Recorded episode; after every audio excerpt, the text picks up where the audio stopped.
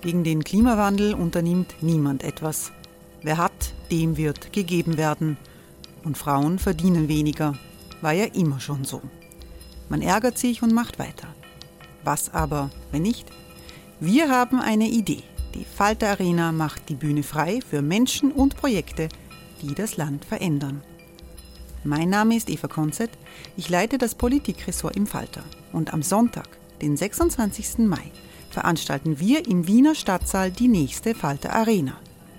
Mit dabei unter anderem der ehemalige Politiker und Neosänger Matthias Strolz, Theresa Imre von Markter, Sonja Jöchtel von Love Politics oder Kari Ochsner von Ochsner Wärmepumpen.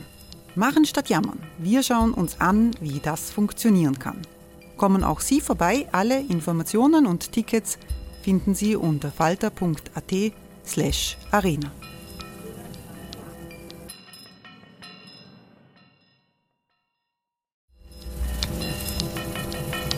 Falter-Podcasts werden durch Werbung unterstützt. Das hilft bei der Finanzierung unseres journalistischen Angebots. Die Erderhitzung ist kein Gefühl, aber mit vielen Gefühlen verbunden. Sorgen etwa oder Angst. Eine Veranstaltung gegen diese Ohnmacht ist Tipping Time, eine Klimakonferenz der Zivilgesellschaft. Von 9.5. bis 11.5. findet Tipping Time in Kooperation von Globe Art, Solektiv und Tangente St. Pölten statt und lädt ein zu Diskurs, Diskussionen und Workshops mit namhaften Vortragenden wie Nikolai Schulz und Friederike Otto. Weitere Informationen finden Sie auf www.tangentesanktpölten.at.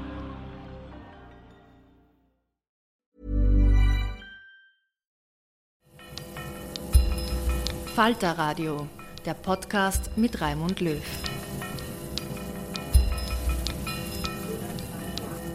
Sehr herzlich willkommen, meine Damen und Herren, im Falter Radio. Die Historikerin Irina Scherbakowa ist eine prominente Stimme der russischen Zivilgesellschaft. Einst hat sie die Menschenrechtsorganisation Memorial mitbegründet, die unter Gorbatschow begann, die Opfer des Stalinismus aufzuarbeiten. Irina Scherbakowa ist russische Germanistin. Sie hat in den Archiven des Geheimdienstes KGB geforscht, Bücher geschrieben und an wissenschaftlichen Konferenzen dazu beigetragen, zu verstehen, was in der russischen Gesellschaft passiert. Memorial ist von Putin verboten worden. Irina Scherbakowa ist nach dem Beginn des Ukraine-Krieges am 24. Februar aus Russland geflohen. Nach mehr als vier Monaten Zerstörung und Krieg liefert sie im Bruno-Kreisky-Forum eine erschreckende Bestandsaufnahme für Russland.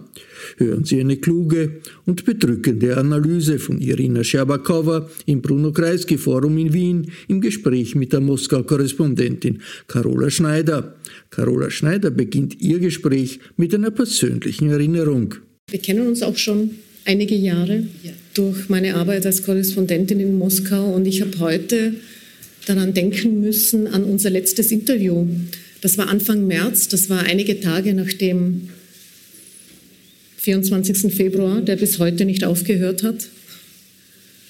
Und ähm, es war, glaube ich, ganz kurz bevor du ausgereist bist aus Russland.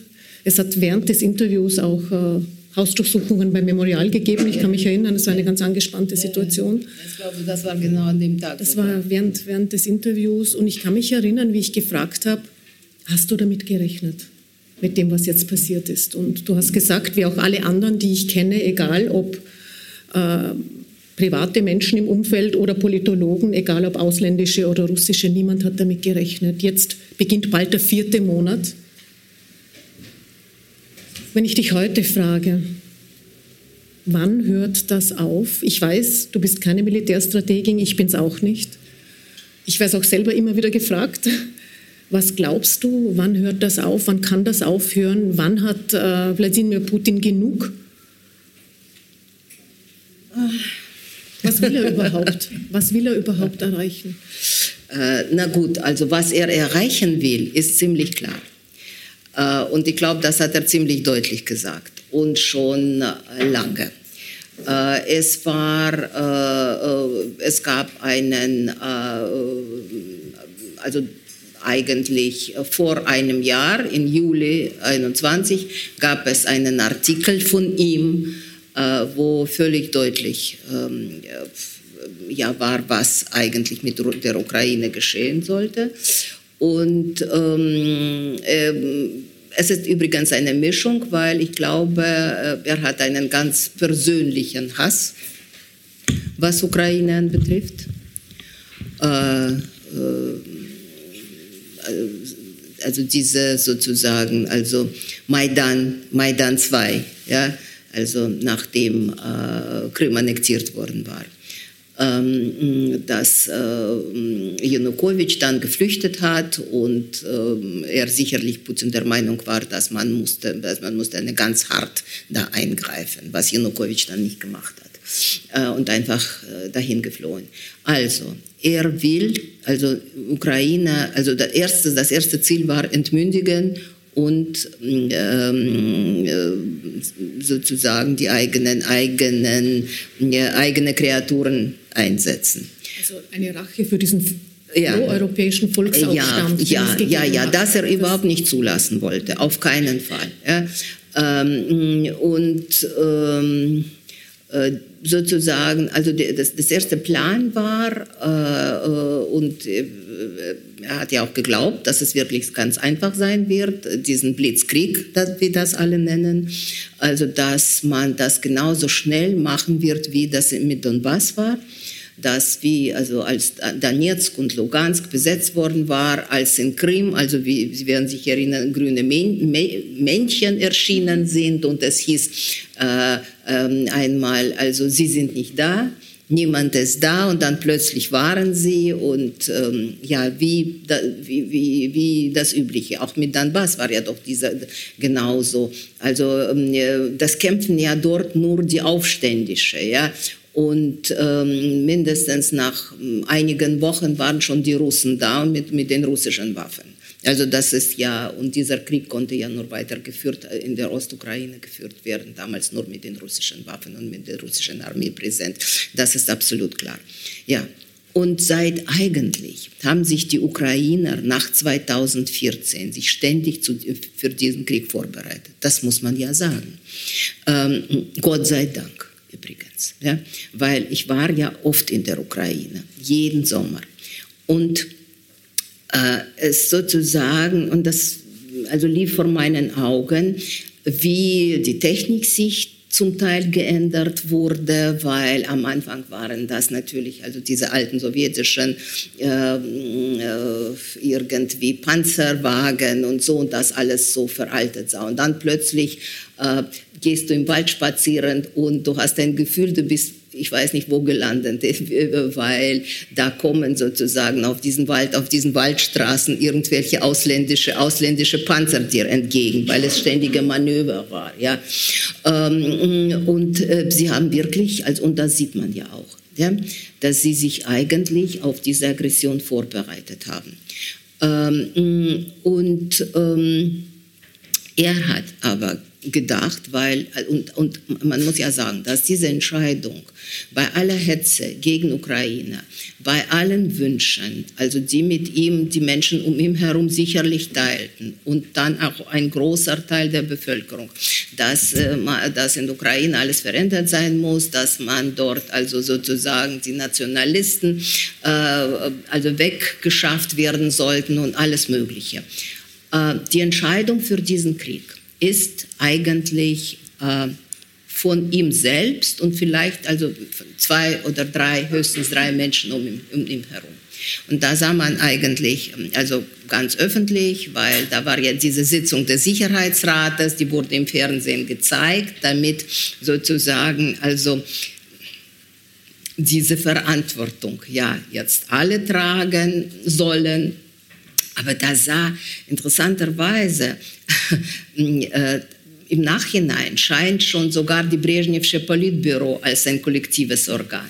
Weil da wurde ja, wir wissen, dass im, äh, wurde erstens gibt es stenografische Berichte darüber, zweitens wissen wir jetzt im Nachhinein, dass man dass ähm, es kontroverse Meinungen dort gab, dass zum Beispiel Gramyka, der Innenminister, dagegen war und so weiter und so fort. Jetzt hat man ein absolut ein Gefühl, ähm, dass sie völlig, also in diesem Sicherheitsrat, absolut ähm, äh, äh, naja gut, Naryschkin zum Beispiel, der zitterte ja sogar vor Angst, also einer Chef des, Chef des Auslandsgeheimdienstes, der zitterte, der konnte sozusagen äh, volle Sätze nicht aussprechen im Fernsehen von lauter Angst, ja, und an Gesichter sah man an, dass sie eigentlich völlig, also fast alle, bei einigen Ausnahmen niedergeschmettert sind, ja, und ähm, Sie waren überrascht wahrscheinlich auch. Ja, ja sie waren überrascht. Ähm, und dann war es auch die Hoffnung, dass es ähm, eigentlich nur um Ostukraine gehen sollte. Ja, nur dann was. Und dass man sozusagen einen also sozusagen Krieg gegen ganz Ukraine beginnt. Das war natürlich, äh, das glaube ich, war für viele, also böse Zungen sagen, dass zum Beispiel Lavrov sogar es nicht so sich vorgestellt hat und sich dann verplappert hat. Also es, Russland ist Gerüchteküche, weil niemand ja wirklich weiß, es gibt ja keine Information, was dort oben und wer dort oben was entscheidet. Ja? Aber dieser Gerüchteküche kann man meistens trauen. Das wissen wir ja auch. Ähm, mm, ja, und er hat, und das ist interessant, was für Berichte er bekommen hat über Ukraine. Also ich bin ja absolut kein, äh, keine Militärexpertin. Also wir sind jetzt alle, wie, wie soll ich sagen, wir sind jetzt alle dazu genötigt worden, also uns mit den schweren Waffen auskennen, mit den, äh, äh, ich weiß nicht, Panzermarken und sonstigen Sachen. Also das könnte ich, im Traum könnte ich mir das nicht vorstellen. Ja?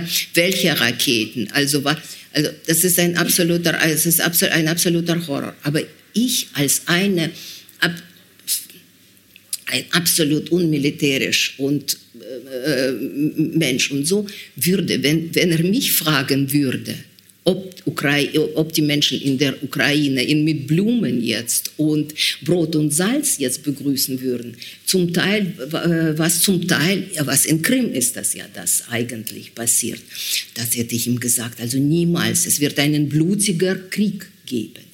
So unwissend, so abenteuerlich, also wie das ähm, passiert ist, das war natürlich absolut unglaublich und wiederum ein Schock.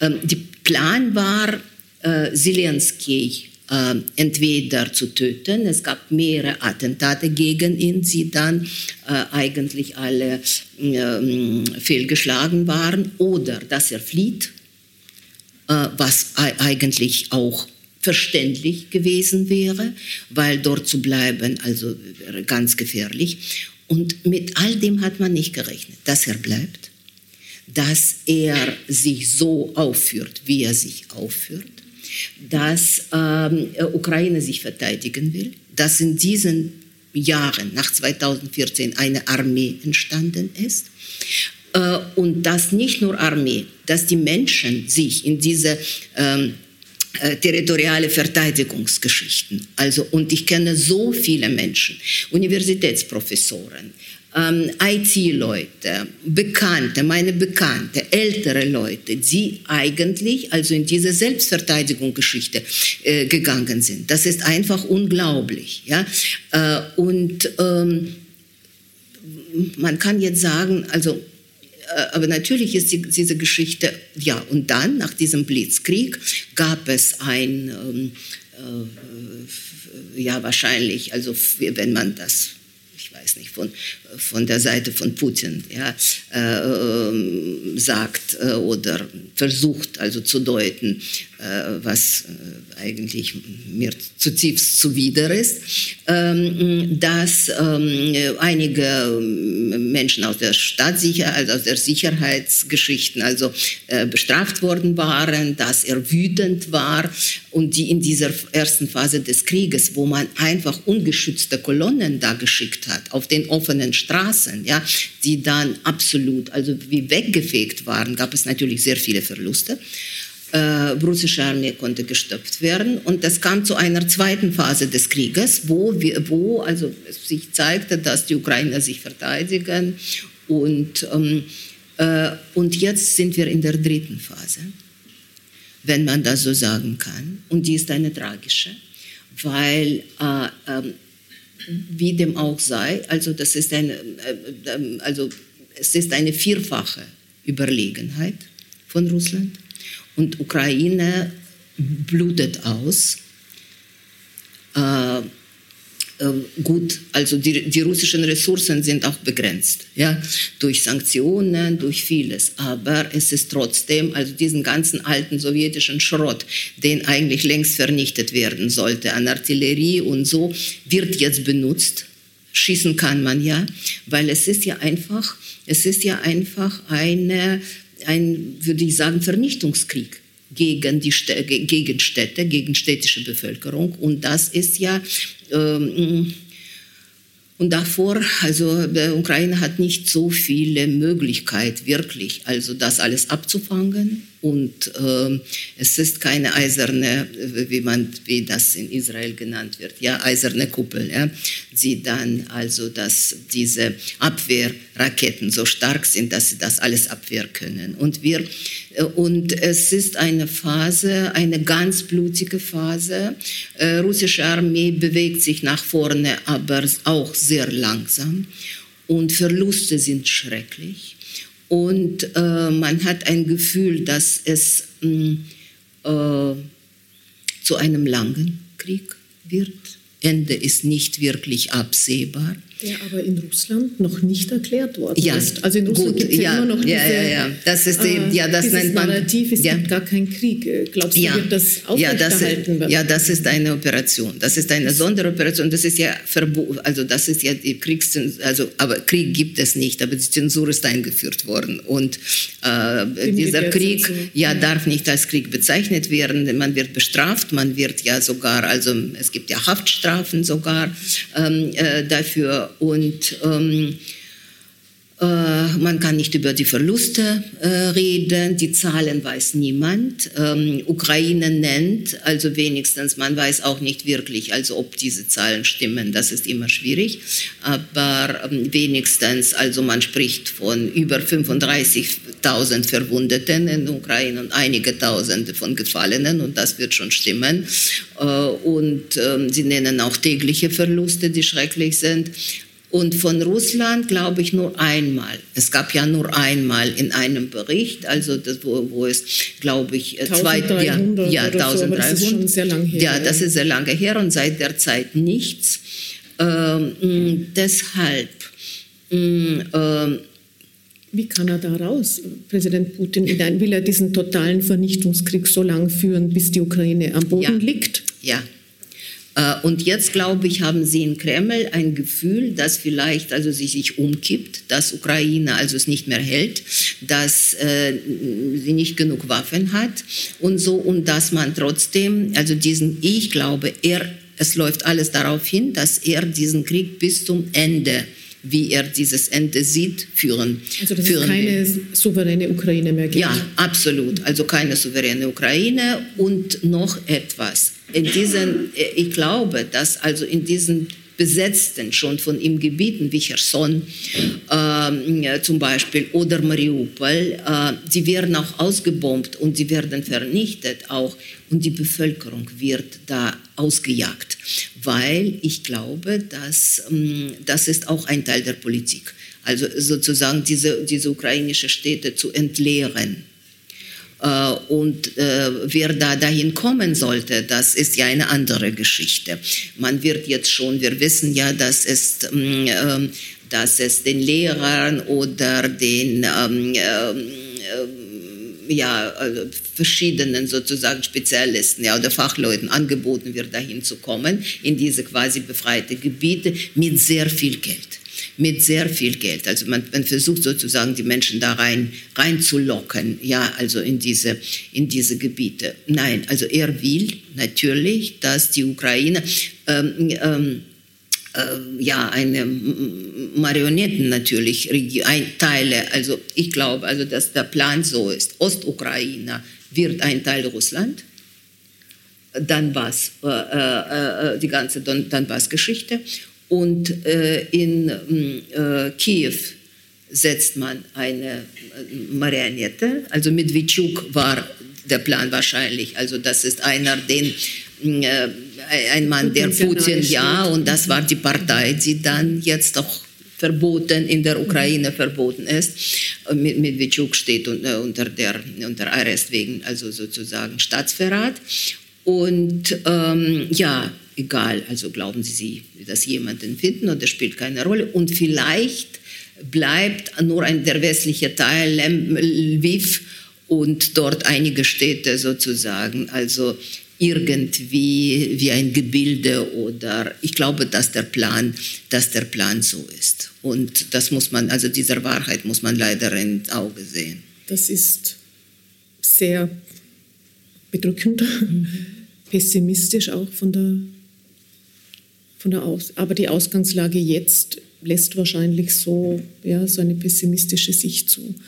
Gleichzeitig, was ja auch so, gerade hier in Europa, in Österreich, ähm, ich spüre es auch an den Fragen, die mir immer gestellt werden, wenn ich auf Heimatbesuch komme, was neben der Frage, warum hat er den Krieg begonnen, was braucht er, um ihn aufzuhören, gibt es noch eine Frage, warum spielen die russischen Menschen das mit? Jetzt wissen wir schon, du hast auch darüber gesprochen, es gibt äh, die Militärzensur, es wird... Äh, es werden Menschen verhaftet, die nicht nur gegen den Krieg äh, protestieren, sondern die einfach nur für den Frieden sind oder irgendetwas in diese Richtung sagen, schreiben, äh, zeigen. Ähm, es ist aber nicht der einzige Grund wahrscheinlich, oder?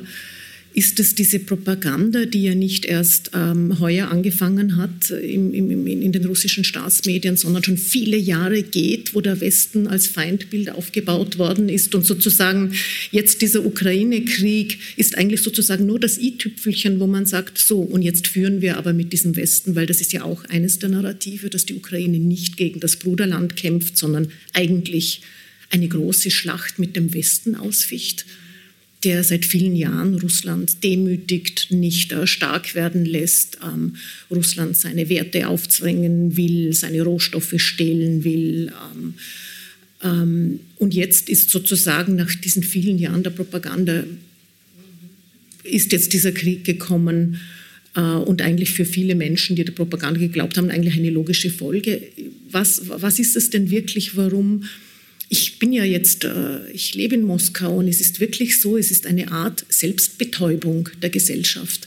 Selbst die, die ähm, nicht wirklich das glauben, was die Propaganda sagt, ähm, wollen es gar nicht so genau wissen, wollen vielleicht auch nicht hinsehen. Es ist auch schwer, sich einzugestehen, mein Land hat gerade uns, äh, unser Bruderland überfallen. Es lebt auch Russland sehr gerne in diesem in diesem Narrativ, Russland hat nie einen Angriffskrieg begonnen in der Geschichte. Wir haben uns immer nur verteidigt. Das ist das, was man immer hört und auf das sie sehr stolz sind. Das ist auch ein Mythos, der jetzt spätestens jetzt fallen würde. Wie erklärst du dir, dass ähm, bis auf wirklich eine sehr kleine Menge ganz tapfere, mutige, unentwegte, die aber auch zum Teil jetzt auswandern? Wow! Nice! Yeah! What you're hearing are the sounds of people everywhere putting on Bombas socks, underwear, and t-shirts made from absurdly soft materials that feel like plush clouds. Yeah, that plush. And the best part? For every item you purchase, Bombas donates another to someone facing homelessness. Bombas, big comfort for everyone. Go to bombas.com slash ACAST and use code ACAST for 20% off your first purchase. That's bombas.com slash ACAST, code ACAST. Ja, du hast es äh, jetzt schon äh, eigentlich ja auf die Frage fast geantwortet. Aber ich glaube, äh, dass das, ähm, ich bin eine Historikerin. Und äh, ob man es will oder nicht, also da schaut man, äh, wo die Wurzeln sind.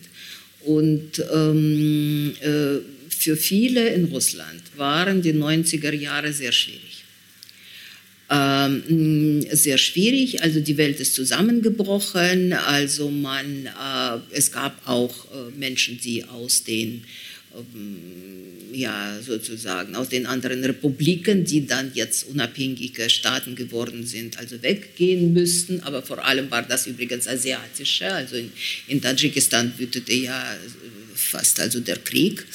Ähm, ähm, denn aus den baltischen Republiken also sind die Menschen nicht geflüchtet, also oder ganz wenige sind gegangen, ja, äh, ähm, äh, sondern dort geblieben. Ja, aus Kaukasus, zum Teil natürlich aus Tschetschenien, als der Krieg begann und so weiter und so fort. Aber es gab schon natürlich viele Millionen von Menschen sind sozusagen zurück nach Russland gekommen ähm, damals. Ähm, und ähm, es war, ähm, wie soll ich sagen, also es war natürlich, es waren schwere Zeiten. Äh, und ähm, äh, ich äh, konnte mich an äh, plötzlich äh, kam mir sozusagen in die Hände mein ganz altes Artikel aus dem Jahre, glaube ich, 94 und wo ich geschrieben, also im, übrigens im Zusammenhang mit, also mit dem angefangenen tschetschenischen Krieg, ähm, äh, aus Dezember, also glaube ich, oder Anfang 95, wo ich geschrieben habe, natürlich ist das schwere, das sind ja schwere Zeiten. Das ist eine, das war äh, äh, für viele ein Schock. Äh, aber dass die, Sowjet, dass die Sowjetunion eigentlich ohne Krieg und ohne Blut zerfallen ähm, ist sozusagen, die unabhängige Republiken. Das war also eigentlich das, was wir äh, also zum Teil dem Gorbatschow noch verdanken. Und, äh, und das ist eigentlich äh, also ein Ergebnis von Perestroika, weil nicht mal im Traum könnte man sich vorstellen, also dass das alles friedlich geht. Äh, und äh, eine Vorstellung davon, dass Ukraine in, mit Russland einen Krieg, dass Russland mit Ukraine einen Krieg beginnt. Also da wird ja das, die jugoslawische Geschichte absolut in den Schatten stellen. Und, ähm, und, das, und das war sozusagen, und, und dieser tschetschenische Krieg war natürlich für uns besonders in Memorial ein Zeichen, dass es, äh, dass sozusagen es beginnt, also, also sozusagen, dass diese imperiale Komplexe also dann funktionieren.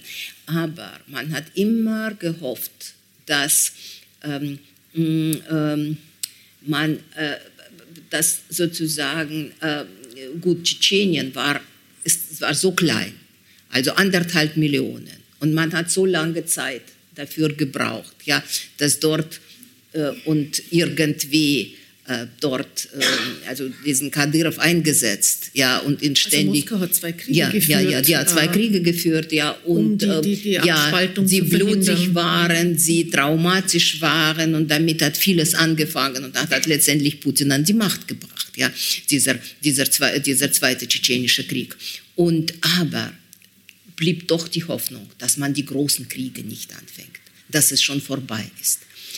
Und dass es so nach 30 Jahren zurückschlägt auf so eine schreckliche Weise. Das ist natürlich eine völlig erschütternde Geschichte und scheint absolut selbst, selbstmörderisch zu sein. Ja. Es ist ein imperialer Komplex der Russen, die ihr, ja, also, ihre Großmacht Ja, und damals übrigens, wollen. damals übrigens, also war dieser äh, gut, natürlich, also hm, es ist traurig. Also wir sind jetzt in, wir leben quasi in anderen Ländern. Aber in den 90er Jahren es, gab es keine Grenzen, übrigens. Ja, also mit, hm, mit, äh, mit der Ukraine. Es hat lange gedauert, ja, also absolut keine Grenzen. Und äh, Menschen könnten reisen und äh, absolut frei. Und, ähm, äh, aber äh, hm, interessanterweise, in diesen Jahren, in den 90er, war man natürlich mit diesem Überleben sehr beschäftigt. Und diese imperiale und koloniale Gefühle wurden eigentlich irgendwo, also sie, vielleicht hatte man sie, aber sie waren sehr marginal und erstaunlich, verdrängt, erstaunlich marginal. Und ähm, was die Menschen wollten, also sozusagen das Leben aufbauen, endlich konsumieren, äh, äh, zu können, endlich aus sozusagen aus dieser Misere raus. Und interessanterweise, obwohl wir das als Historiker das besser wissen sollten, dass das oft so ist, in der Zeit, wo es angefangen hat, also den Menschen besser zu gehen, als die marktwirtschaftlichen Reformen angefangen, also sozusagen zu wirken, das kamen die Nullerjahre und alles spielte sozusagen dem äh, Putin zu. Ja, und, ja, also die gingen ja, die gingen ja ins Zehnfache. Ja, die, die Ölpreise, also Gasgeschichten, den Menschen ging es wirklich besser. Und dann begann dieses Spiel, also Identitätsspiel. Weil ich glaube, dass sozusagen, dass dieses Imperiale und Koloniale, äh, mh, wie soll man das auf Deutsch sagen, die wurden aufgeputscht, ständig aufgeputscht und sehr schnell nach dem Putins Machteintritt. Der könnte, man könnte über Also geschürt. Putin hat mit seiner Politik ja, ja, ja. Souveräne Demokratie und so, das kann man alles vergessen. Das waren ja nur Floskeln. Und in Wirklichkeit sehr, sehr schnell, wir, also als Historiker und die Menschen, die in Memorial arbeiteten, merkten das sehr, sehr schnell, wohin die Reise geht. Und dann diese ganzen Spiele, die sind schon sehr früh angefangen.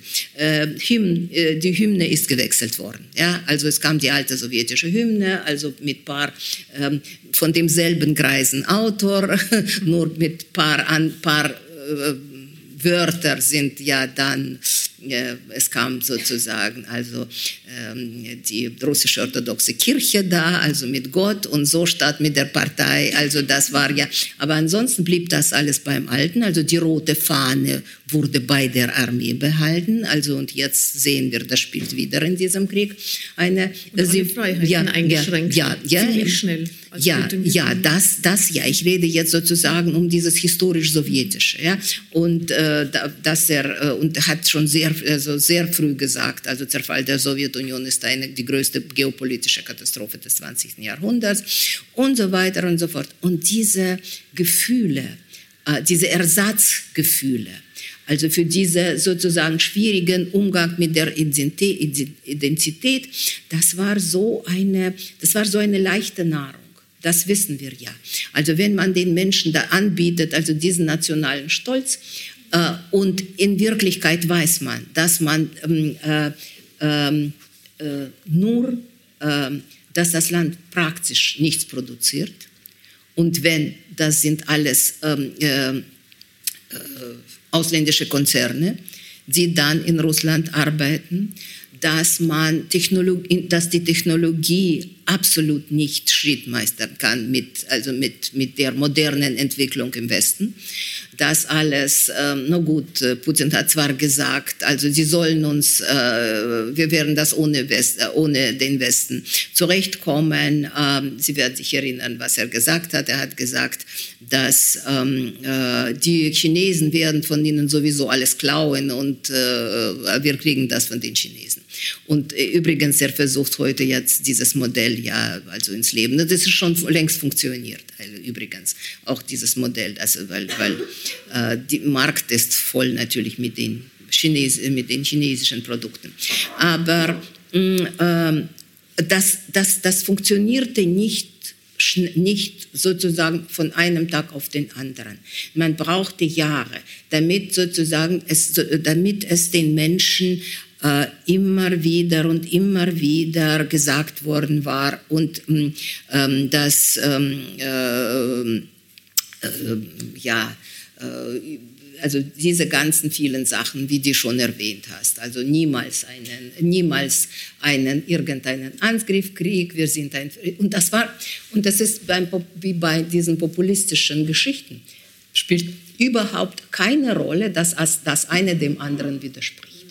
Einerseits also den militanten Geist, also hoch, immer hochheben und andererseits zu sagen, wir waren ja immer friedlich. Ja? Also das ist ja, und das funktioniert. Und, und dieses Ries, ich glaube, was man auch außerdem geschafft hat, also in den Auffassung von den Menschen, dass ähm, dieser absolute Riss zwischen den ähm, mh, Gründen, also zwischen den Gründen und Folgen, also das ist völlig, also und das sehen wir auch bei diesem Krieg, völlig. Also das ist absolut, äh, das eine äh, ähm, äh, ähm, passt mit dem anderen überhaupt, äh, also das, das ist ja völlig, völliges, ähm, äh, ist ein, ein hybrides Denken das in sich absolut widerspruchsvoll ist. Aber wenn du anfängst, den, den Menschen also äh, den Menschen also es zu erklären, dass es logisch alles nicht so stimmt, Das ist wie, dem, wie mit dem Glauben. Äh, das, also, äh, das, das, das, ist, das ist eine parallele Welt. Sie glauben halt. Und das, und, und das ist sehr, das lässt sich also nicht äh, zerstören, weil du kannst sogar mit einer Ideologie etwas anfangen und versuchen also zu erklären, wo, wo, was falsch ist und so. Aber wenn du äh, den Menschen, die glauben, äh, sagen willst, also ihr Glaube stimmt nicht, dass das sowjetische Leben gut war, dass Stalin ein, ähm, eigentlich ein starker Herrscher war und nur mit Stalin könnten wir diesen Krieg gewinnen. Dass ähm, in diesem Sieg im, im äh, Zweiten Weltkrieg sind nur die Russen diejenigen, die die Welt gerettet haben. Dass uns niemand geholfen hat. Dass äh, die Amerikaner werden überhaupt nicht erwähnt ähm, äh, oder das, und es gibt ja ganz fantastisch, also es ist unglaubliche Geschichten, die dann Lavrov noch wieder, äh, also wiederholt das, ich weiß nicht, das mit den, mit der deutschen Armee, also 50 äh, europäische Länder nach, äh, oder ich weiß nicht wie viele, nach Russland einmarschiert sind, also mit ihren europäischen Werten sozusagen. Also, also unglaubliche Sachen. Also ich weiß nicht, dass, äh, und jetzt wissen Sie die ganzen antisemitische, äh, antisemitische Geschichte, dass mm, äh, ähm, äh, es gab Tausende von Juden in der Hitlerarmee und, und das sind ja die armen ähm, ungarische Juden ja damit, äh, damit gemeint, die zwangsmäßig, die zwangsmäßig rekrutiert worden waren als, als Hiwis eigentlich. Und das Schicksal von ihnen war fürchterlich, also ähm, in diesem, also in diesem Krieg. Ja, also und das wird alles, also was du alles anfasst, wird umgedreht. Das ist und das ist sehr interessant, wie das funktioniert. Wir haben immer gehofft, äh, weil äh, unsere Arbeit war Aufklärung, historische Aufklärung. Und äh, das, was besonders tragisch ist für solche Menschen wie ich, dass es alles gibt es, du, es, du brauchst einen, äh, du brauchst nur mit einem Schritt im Internet, ins Internet gehen und dort steht schon mit den Zahlen, also mit dem äh, mit der Geschichte des Terrors, also mit äh, äh, wie viele Opfer es gab. Ähm, äh, äh, aber das interessanterweise nützt gar nicht. Also wie gesagt, du hast mit dem alle wollen ja mit wissen. nein, es, ja, weil, ja, wissen. weil es, du hast mit dem Glauben zu tun und das hat man äh, oder mit ganz primitiven Vorstellungen, an denen man sich hält und eigentlich überhaupt nicht weiterdenken, weiterdenken will. Und in diesem Sinne ist das, wie gesagt, ist sozusagen für solche Menschen wie ich, also in dieser äh, Situation ähm, äh, ist das das, äh, wie soll man sagen, das Tragischste dass äh, äh, diese ganze, dieser ganzen Pathos, den man hatte, also in den sowjetischen Zeiten, also bei den Dissidenten und überhaupt bei den Menschen, die kritisch gedacht haben. Also wenn die ganze Wahrheit ans Licht kommt, ist doch nicht möglich, dass die Menschen sich nicht verändern werden, wenn sie das sehen werden. Und man hatte dieses Gefühl, also in der Perestroika-Zeit. Das war ja sozusagen das hauptsächliche Sinn der Perestroika, dass sie äh, die Menschen, die unter solcher Gewalt, Unfreiheit gelebt haben, erniedrigt, also wie eigentlich das ganze sowjetische Volk, dass wenn sie jetzt Zugang zu Informationen haben, wenn sie jetzt irgendwie frei reisen oder frei lesen können, das ist doch, das ist das, was wir doch uns vorgestellt haben.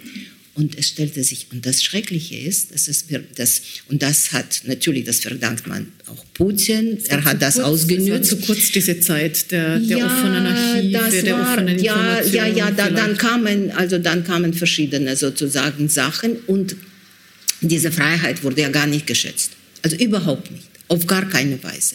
Und, äh, und, und die Demokratie, die man dann nicht wirklich hatte, sondern die Anfänge schon überhaupt nicht. Und als Ersatz kam wieder der starke Staat. Der wird schon alles richten mit dem starken Führer. Und das, also als Historiker, also wenn das immer hochgeschürt und hochgeschürt wurde und immer, immer militanter wurde und immer kriegerischer wurde, dann war das unvermeidlich, dass es doch zu diesem Krieg kommen sollte. Aber wird Putin das politisch überleben? Also vor zwei Monaten hätte ich selbst gesagt, nicht wahrscheinlich, weil jetzt hat er alle Grenzen überschritten und ist äh, auch auf der internationalen Bühne, wird nie wieder jemand aus der zivilisierten Welt mit ihm leben, äh, mit ihm reden wollen. Jetzt nach vier Monaten oder jetzt der vierte Monat beginnt, muss ich auch sagen, vielleicht überlebt das schon und vielleicht erlebt er sogar noch die Zeit, wo es im Westen anfängt zu bröckeln und auch die Solidarität mit der Ukraine wird anfangen zu bröckeln weil ja, wenn sich das in die Länge zieht und dass die Menschen im Westen äh, eigentlich zu spüren Opfer bekommen, ja, oder in ihren Augen große Opfer bringen werden müssen. Also könnte es sogar sein, dass äh, Wladimir Putin das wirklich aussitzt und vielleicht wirklich noch als Gewinner vom Schlachtfeld sieht, dass der Westen dann auch die Ukraine vielleicht zwingt, äh, Verhandlungen also einzugehen. Er, also, und, äh, also meines Erachtens ist das so. Und das ist eine, und ich glaube, das muss man im, im Westen begreifen. Wenn er gewinnt, äh, wenn es ihm gelingt, also Ukraine äh, äh, diesen Frieden anzuzwingen, ja, also wird das nur eine Pause bedeuten. Der geht weiter der geht weiter, der hat es schon versprochen. Also er hat sich mit dem Peter dem Großen also vor einer Woche verglichen und äh, hat ja gesagt, dass äh, er, also das ist ja wiederum, wie man, also man glaubt, also man, glaubt, dass man also alles umsonst studiert oder gelernt hat und dass die Menschen nicken ja noch zu, also dass Peter der Große also nur das geholt hat, was Russland schon ewig gehört also da, er jetzt erholt ja ja ja ja ja und vergleicht sich ja. also das ist ja alles also völlig also nicht nur ahistorisch das ist ja sozusagen also äh, giftige Mythen die man angeblich aus dieser Geschichte aus dieser Geschichte äh, baut. Und ähm, äh, es wird also wenn das sein wird er wird ins Verderben äh, nicht nur Russland weil Russland wird er damit natürlich ins Verderben treiben. Ja? Die russische Gesellschaft ist sowieso schon in einer Katastrophe, also einer psychischer, äh, moral, einer moralischen, einer wirtschaftlichen, einer politischen.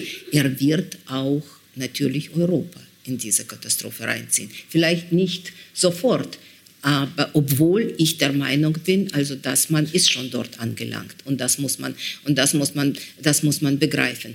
Ähm, in vielerlei Hinsicht, in vielerlei Hinsicht. Und äh, diese ganze, und wenn man glaubt, dass wenn man mit ihm einen Frieden schließt und äh, die Ölpreise wieder, äh, Gas- und Ölpreise wieder senken und alles wird besser sein und, äh, und die Preise werden nicht so hoch kommen und man lässt sozusagen die ukrainische Getreide durch und alles Mögliche. Nein, es ist ja nur ein Erpressungsventil. Also so, so wird es nicht, so wird es nicht sein. Nein? Und vor allem ähm, für, sogar für diejenigen, die gar nicht politisch denken, ähm, äh, man, man muss sich ja das doch vorstellen können, was das für Ökologie bedeutet. Das ist ja sehr nahe an uns dran. Also dieser schreckliche Krieg, wo chemische Werke in die Luft gehen, wo eigentlich so viel, also Munition, Feuer, Dreck und alles Mögliche, also ganz nahe. Äh, Sie werden sich an Tschernobyl erinnern, ja. Aber das ist das, was jetzt passiert, ist eine absolut eine ökologische Katastrophe, eine Seuche, die sich dort ausbreitet in in Mariupol und äh, nein, also man, man wird sich, also man, man, man, also diese Wand, die man versucht dann zu bauen, also und dann, also das wird, äh, das wird nicht funktionieren. Aber du, deine Frage war wegen der russischen Gesellschaft es sozusagen dieses Angebot ja an Stolz, Patriotismus, äh, der große Vaterländische Krieg und so, das war, wie ich schon gesagt habe, das war eine sehr also eine, eine sehr leichte mm, äh, ein sehr leichter Ersatz äh, für diese Identitätgeschichte, die eigentlich so schwierig und so schmerzhaft hat. Wir sind und deshalb dieses ganze Gerede, man ist stolz worauf, ja, auf den Krieg, alles auf diesen Krieg also der auf den Sieg, der vor man kann ausrechnen, also äh, das sind ja schon die Groß, also der Krieg der Urgroßeltern für, für also für viele, ja. Der Zweite Weltkrieg. Ja, der Zweite ja. Weltkrieg. Und dann was? Sowjetische Wirtschaft, also oder sowjetische Industrie, also was ist aus ihr geworden? Ja, äh, äh, äh ich weiß nicht, Ballett und Bolschoi-Theater, ja, eigentlich, das ist alles schon vorbei. Gagarin. Ne? Ja, Gagarin, äh, die, der, der, Gagarin, also man, ähm, äh, kann, man, man kann ja jetzt unsere Raumschiffgeschichte mit der amerikanischen vergleichen. Ja, also das ist ja alles funktioniert nicht mehr, also worauf man also eigentlich stolz sein könnte. Also dann ist das, mh, mm, ähm, wissen Sie, ähm, ähm, äh, es ist beim Kurt Tucholsky in seinen kurzen sozusagen, er schrieb ja so kurze, äh, ich weiß nicht, wie das so nennt, Sätze oder Aussagen. Und äh, das gab worauf man in Europa stolz äh, ist. Also ein Deutscher zu sein, ein, ein Franzose zu sein, ein Engländer zu sein, kein Deutscher zu sein, kein Franzose zu sein, kein Engländer zu sein. Und das ist natürlich äh, jetzt sozusagen ein Witz, aber das hat in sich, also was dieser russische Stolz jetzt ausmacht. Ja, also wir sind darauf stolz, dass wir Russen sind. Äh, und was ist das? Was ist das eigentlich? Ja, was macht das? Was macht das aus? Und eine, und wir haben das auch unterschätzt, welche Rolle diese Propaganda gespielt hat. Äh, und das bei russischen Entfernungen, also bei, also das Fernsehen, ein, für sehr viele, also wir lebten vielleicht so in den Großstädten und also in diesem Bereich, in, in, bestimmten Blasen, wie man das so sagt, ja, äh, wo man glaubt, dass das andere, also schwer vorstellbar ist. Äh, ich sage wir, obwohl ich ziemlich viel gereist bin und mit den Lehrern zusammengekommen bin und ich wusste, dass nicht so ist. Also in, in, in kleinen russischen Städten, in den Siedlungen ist Fernsehen der einzige, nicht Internet. Bei so vielen funktioniert es schlecht und ist teuer und so. Fernsehen ist das einzige Fenster in die Welt. Und sobald man nach Hause kommt, schaltet man es ein. Und man hat sozusagen, also das ist ständig und das läuft ständig wie Tapete. Und äh, das ist aber eine giftige, äh, das ist eine sehr giftige Tapete. Ähm, und wir in unseren ein bisschen alten Vorstellungen, haben gedacht, also eigentlich, man hat doch am Ende der sowjetischen Zeiten und schon eigentlich seit 70er Jahren überhaupt dieser, äh, diese Propagandageschichte, sie war so langweilig, sie war ja so dumm, sie war ja so, äh, diese Zeitungen, dieses Fernsehen, das war, wer hat das schon alles angeschaut, wer hat dem alles geglaubt, also eigentlich am Ende niemand. Und dass plötzlich man diesen jetzt anders servierten Lügen, das haben wir übersehen. Also das war also wie eine sehr, sie sind ja, sie, du weißt, wie das funktioniert. Das ist wie eine sehr aggressive Werbung einerseits und andererseits alle diese schrecklichen Talkshows und so, die sind nach dem Prinzip gemacht, wie wir das oft auch im Westen erleben. Es kommt, es soll ein Skandal kommen ein Skandal mit Beschuldigungen, mit Geschrei, also mit den ähm, unglaublichen Beschimpfungen. Äh, und das zieht die Menschen an irgendwie. Also dieses, äh, und äh, auch bei diesen Geschichten wird ja immer das Schlimme aus den Menschen rausgezogen. Ja, sozusagen, sie werden ja entblößt auf eine gewisse Weise. Hier gibt es auch solche Talkshows. Ja, und so. Und dieser Prinzip, eigentlich, der wurde angewendet. Und das faszinierte der irgendwie, das war auch Ersatz oder für das Leben, das einerseits grau war, aber andererseits auch sehr schwer, wirtschaftlich, schwer, schwer, wirtschaftlich und man muss ja sagen, man erlebt in russischer Gesellschaft natürlich sehr stark und zunehmend wieder Gewalt. Äh, in verschiedenen Formen. Also, und es ist kein Zufall, dass es kein Gesetz gibt über, über das häusliche Gewalten. Gut, russische orthodoxe Kirche spielt dann also ganz schlimm mit, ja. Aber das ist ja, und wir wissen, was ja passiert. Also es sind ja unglaublich viele Fälle, also wo Frauen zusammengeschlagen werden, also wo äh, Kinder und so, also das ist ja gesellschaftlich akzeptiert ist ja, Gewalt. Und das ist Gewalt und oft. ja und noch schlimmer. Also zum Beispiel es ist ja viele Fälle sind bekannt worden und das wissen die Menschen. Wenn du in der Poli also von der Polizei äh, äh, erfasst wirst, egal ob das ein Zufall ist oder ob sie, es kann sein, dass du gefoltert wirst. Das hat man übrigens in den sozusagen na, äh, den Zeiten, also schon in den Brezhnev-Zeiten, war das nicht möglich. Bei allen Schikaneien, bei allen Erpressungsgeschichten und so. Das war nicht möglich, dass man eigentlich ähm, alle wissen, also du kannst geschlagen werden, du kannst mit dem äh, Elektroschock äh, bearbeitet werden, du kannst, also was in den Kolonien geschieht, ist ein absoluter Horror. Und, ähm, und irgendwie, außer von den äh, Aktivisten und so, also äh, meldet sich die Gesellschaft nicht, nicht äh, äh, dagegen so massiv, also wie man sich vorstellen könnte. Also das ist äh, Gewöhnung wieder an Gewalt, Anpassung an diese sozusagen an diesen Staat, das auch immer gewalttätiger wird und daraus also und sozusagen und das war Nährboden für diese ganze für diese ganze Geschichte. Mm, ähm, und man streitet in Russland, also wie du weißt, also jetzt die ganze Zeit, also äh, um die Umfragen. Weil die Umfragen zeigen eine äh, steigende Unterstützung, ja, eine steigende für, für Unterstützung mhm. und äh, schon am Anfang des Krieges, das war ja auch eine, also sozusagen ein, ein Schock. Also das 75 Prozent, also jetzt, was wir eigentlich sind die Zahlen für Putin ja mit dieser Pandemie gefallen.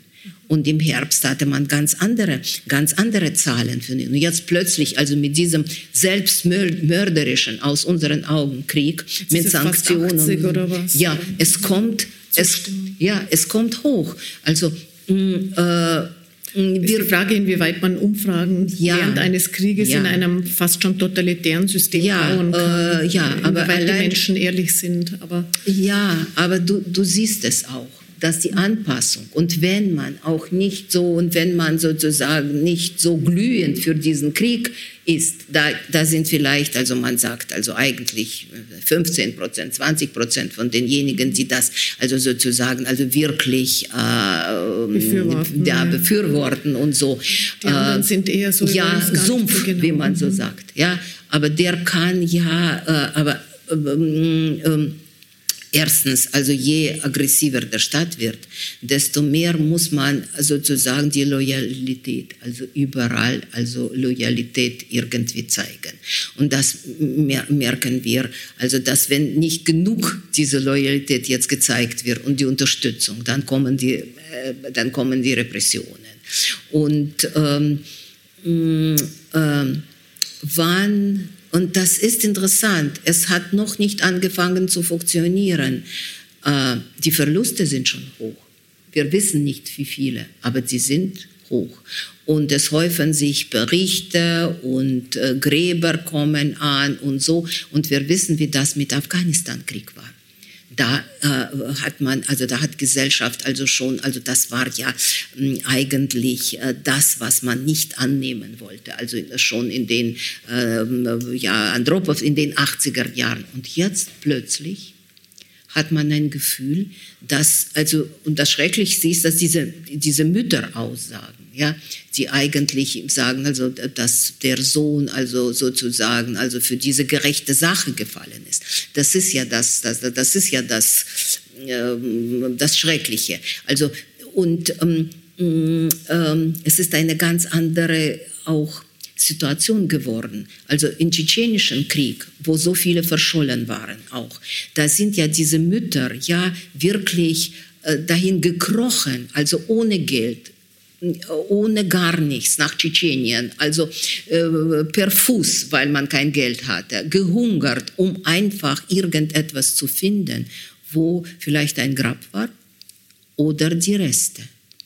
Also was man, also es gibt so viele Berichte, es gibt so viele Erzählungen. Und das sind ganz tragische Geschichten, was sie dann durchgemacht haben, diese Mütter, also um Spuren, äh, um nach den Spuren den Kindern zu gehen. Und jetzt ist diese Stille, mehr oder weniger. Äh, sehr wenige melden sich. Es gab Fälle, also mit diesem, also mit diesem Schiff, die, äh, den die Ukrainer gesenkt hatten, Moskwa, ja, und äh, wo einfach, wo man einfach keine Antwort gegeben hat. Wo sind sie die? Wo sind die Wie alle? Viele waren Wie viele wo waren? Sind die jetzt? Wo sind sie jetzt? Und es gab und wir kennen nur eine Familie, die aus aus Sevastopol, die eigentlich ähm, äh, die Antwort gefordert hat, ja. Und äh, es kommt Schweigen es kommt Beschweigen äh, und ähm, Erwartungen von Geld. Das Geld ist ziemlich viel Geld ist versprochen worden, also für diese Gefallenen. Und das sind natürlich Zeichen, die zur Verzweiflung bringen äh, können. Ähm, in meinen Augen wird das nicht auf die Dauer funktionieren. Also das wird ähm, es wird äh, natürlich sich ähm, ausbreiten, also diese Gefühle der Ausweglosigkeit, also der äh, äh, ja, und äh, diese Stimmung, äh, die wird sich verschlechtern, das bin ich überzeugt. Also, äh, aber es wird langsam passieren und nicht so schnell. Und ähm, ja, und das also wegschauen, sich verstecken, also äh, in eine Alltagswelt flüchten. Äh, also das, ich glaube, das wird sozusagen, das, das, das ist das meiste, was die Menschen tun werden. Ich habe jetzt an dem Computer gebastelt, weil ich ein Zitat gesucht habe, aber jetzt, der ein mm, sehr guter war, aber jetzt finde ich ihn nicht. Ähm, ja, doch. Äh, das ist ein sehr, mm, äh, ich will ja ein bisschen vorlesen. Das kommt von einer Psychologin, äh, einer Bekannten, die in Russland geblieben ist. Und die schreibt aber über sich. Und die ist natürlich eine Kriegsgegnerin. Und die schreibt, ich versuche dieses seltsame Gefühl zu verstehen. Also ist vielleicht nicht so schön von mir übersetzt, es ist gut geschrieben. Warum man irgendwie leben kann und dabei nicht leben. Das heißt, jedes Einzelne ist etwas. Es ist eigentlich. Äh, äh, und es ist möglich, ich habe keine Idee, dass ich mich nicht schäme oder schäme und trotzdem in einem Café sitze. Aber es ist unmöglich, vollständig zu leben. Das ist, das ist ganz wichtig. Äh, weil das Leben Entwicklung, Planung, Träume, neue Ideen ist. Und hier ist ein Stopp. Weiter arbeiten, ja. Äh, hier und da zu helfen, das ist notwendig. Aber Idee und Pläne gibt es nicht. Auf keinen Fall. Nirgends. Ähm, ähm, einscheinend ist die genaue Beschreibung, also jetzt rede ich von dem Teil der, äh, der Bevölkerung, die da, dagegen sind, aber nichts tun können. Ja? Anscheinend ist die genaue Beschreibung, eine Geisel zu sein. Es ist eine seltsame Option wenn niemand es verbietet, zu essen, zu duschen, Verwandte zu sehen. Und sie können sogar Flieder schnuppern, weil, ja, oder sogar ans Meer äh, gehen, wenn sie sozusagen an der Krim sind. Aber du bist eine Geisel eines, des bösen Willens eines anderen. Und du erinnerst dich jede Minute dran. Sie können sogar ausreisen äh, und aus der Sichtweise sein. Das ändert nicht. Du siehst, wie die Leute um dich herum leben. Alle scheinen still zu sein. Sie gehen, lachen, sitzen im Café. Aber über allem liegt dieses Wissen wie eine schwere Decke. Jemand stürzt sich in den Protest und sein Körper liegt schon irgendwo. Ja, das ist also in der Ecke. Jemand hat Wut und Vorwürfe gegen sozusagen die Gleichgesinnte. Jemand hat nicht so geschaut, etwas Falsches gesagt, weil in sich ist die Opposition eigentlich auch absolut äh, bekriegt sich. Ja. Äh, jemand versucht, sich abzulenken, bei kleinen Freunde, Freuden alles zu vergessen. Viele seien bereits mit dem Aggressor in einen Identitätstrichter gezogen zu werden. Und sie sagen, alles ist, übrigens, das ist der Satz der Anpassung, alles ist nicht so eindeutig. Wobei natürlich, wir haben keinen Ausweg und, mm, äh, und du verfolgst immer den Gedanken, dass es vielleicht keine Kraft gibt, die es stoppen könnte. Aber das ist alles, was man kann. Bleiben Sie ruhig, helfen Sie denen, denen Sie helfen können, denen es schlecht geht. Kinder großziehen, ja, das muss sein. Der, den Körper und die Psyche, die Beziehungen und die Ressourcen vielleicht zu bewahren, soweit es möglich ist. Vielleicht wird das einmal nützlich sein. Achten Sie auf sich selbst, um nicht in ein Stockholm-Syndrom zu rutschen. Aber es gibt kein Leben. Danke, Ich glaube, das ist also, es, also sie hat das sehr gut, sie hat das sehr gut beschrieben. Und das ist also unglaublich tragisch, also für die Menschen. Das war die russische Historikerin und Menschenrechtsaktivistin Irina Scherbakowa in einem Gespräch mit Carola Schneider im Bruno-Kreisky-Forum am 22.06.2022. Ich bedanke mich sehr herzlich beim Bruno-Kreisky-Forum für die Zusammenarbeit. Ich verabschiede mich von allen, die uns auf UKW hören, im Freirad Tirol und auf Radio Agora in Kärnten. Berichte über den Ukraine-Krieg und seine Folgen finden Sie regelmäßig im Falter. Ein Falter-Abonnement ist eine gute Idee. Alle Informationen gibt es online über die Adresse abo.falter.at. Ursula Winterauer hat die Signation gestaltet, Philipp Dietrich und Miriam Hübel betreuen die Audiotechnik im Falter. Ich verabschiede mich bis zur nächsten Folge.